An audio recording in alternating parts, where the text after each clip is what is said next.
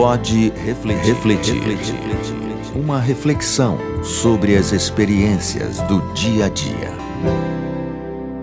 Olá, eu sou Alana Souza e é sempre muito bom estar de volta para a gente conversar um pouco sobre assuntos que fazem parte do nosso dia a dia. É sempre um bate-papo muito enriquecedor. Eu aprendo bastante. A semana passada, por exemplo, nós falamos sobre o orgulho, lembra? Foi maravilhoso. Hoje nós vamos falar sobre um outro tema.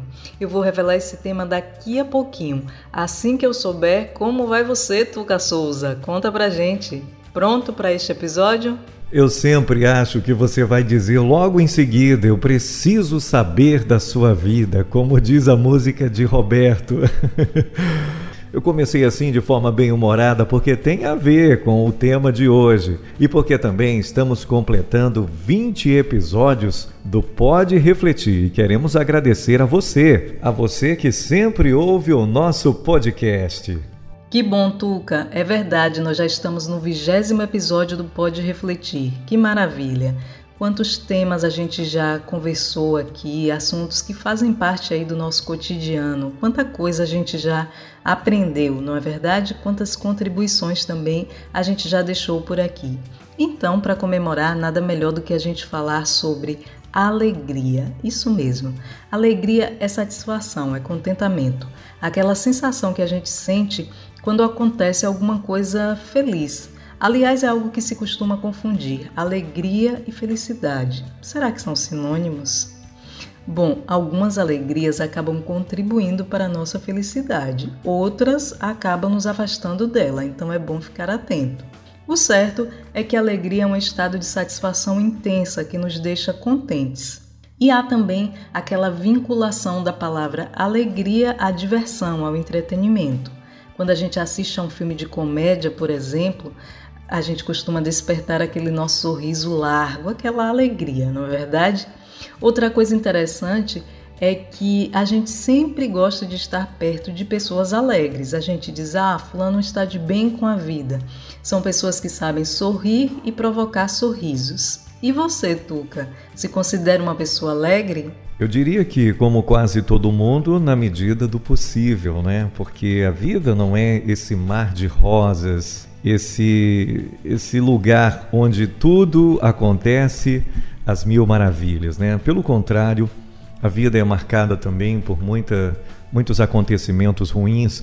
Há quem diga até, e gente muito, muito bem qualificada, que, que se pergunta, na verdade, não é que diz, é que se pergunta, é como nós podemos é, ser alegres se a vida é tão cheia de dor, tragédia e sofrimento, né? Essas pessoas fazem esse questionamento com uma certa razão, né? Se a gente parar para pensar, o que nos aguarda no futuro?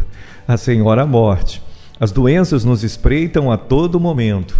Lidamos ao longo da vida com uma série de acontecimentos, de notícias ruins. Então, como é possível ser alegre?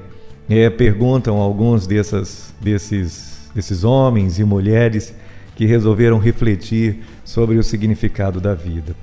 Mas é preciso pensar também que talvez haja um outro sentido, haja um outro significado.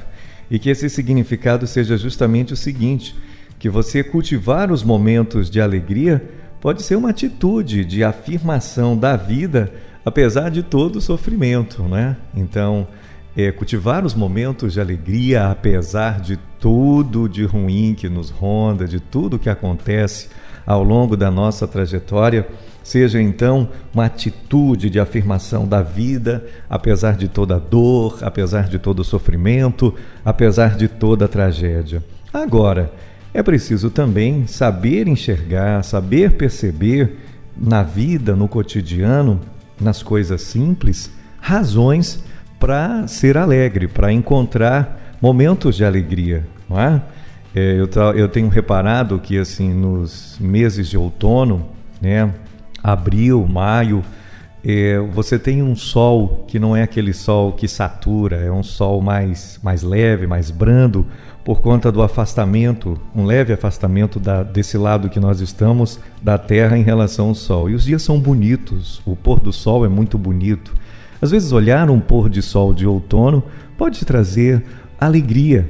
Você pode encontrar alegria saboreando uma deliciosa comida, alegria ao ler um livro agradável, ao caminhar, ao estar, eh, por estar ao lado de pessoas boas, de pessoas que você gosta, enfim, enxergar nas pequenas coisas razões para ter alegria. Isso mesmo, Tuca. Eu me lembrei aqui de duas frases que eu li que falam sobre alegria que me fizeram refletir e queria compartilhar aqui com vocês. A primeira diz assim: Saber encontrar alegria na alegria dos outros é o segredo da felicidade. E olha, eu estava falando sobre alegria e felicidade agora há pouco, questionando se são sinônimos ou não. Olha aí, uma ótima maneira de aproximar o conceito das duas palavras. Ser capaz de encontrar alegria na alegria do outro, cultivar bons sentimentos, fazer o que for possível para que o outro esteja bem. Quando a gente encontra alegria nessas práticas, aí encontrar a felicidade ou viver momentos felizes se torna algo bem mais acessível. Mas eu li também uma outra frase que me permitiu reflexões bem diferentes. Diz assim: aquele que nunca viu a tristeza nunca reconhecerá a alegria. Essa frase me lembrou a chamada deste episódio, especificamente numa frase que está aí na maravilhosa voz de Beto Leite, a quem eu aproveito este momento para agradecer mais uma vez, né?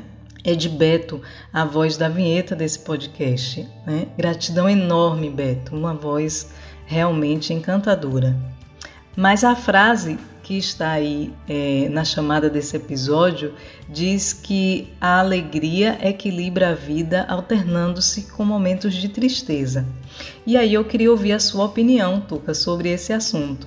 A gente precisa da tristeza para reconhecer a alegria? Será mesmo? Bem, minha amiga, eu diria que sim. Em grande medida, a gente percebe melhor as coisas por contraste, não é? Preto e branco, claro e escuro, o som e o silêncio, o dia e a noite, o doce e o amargo.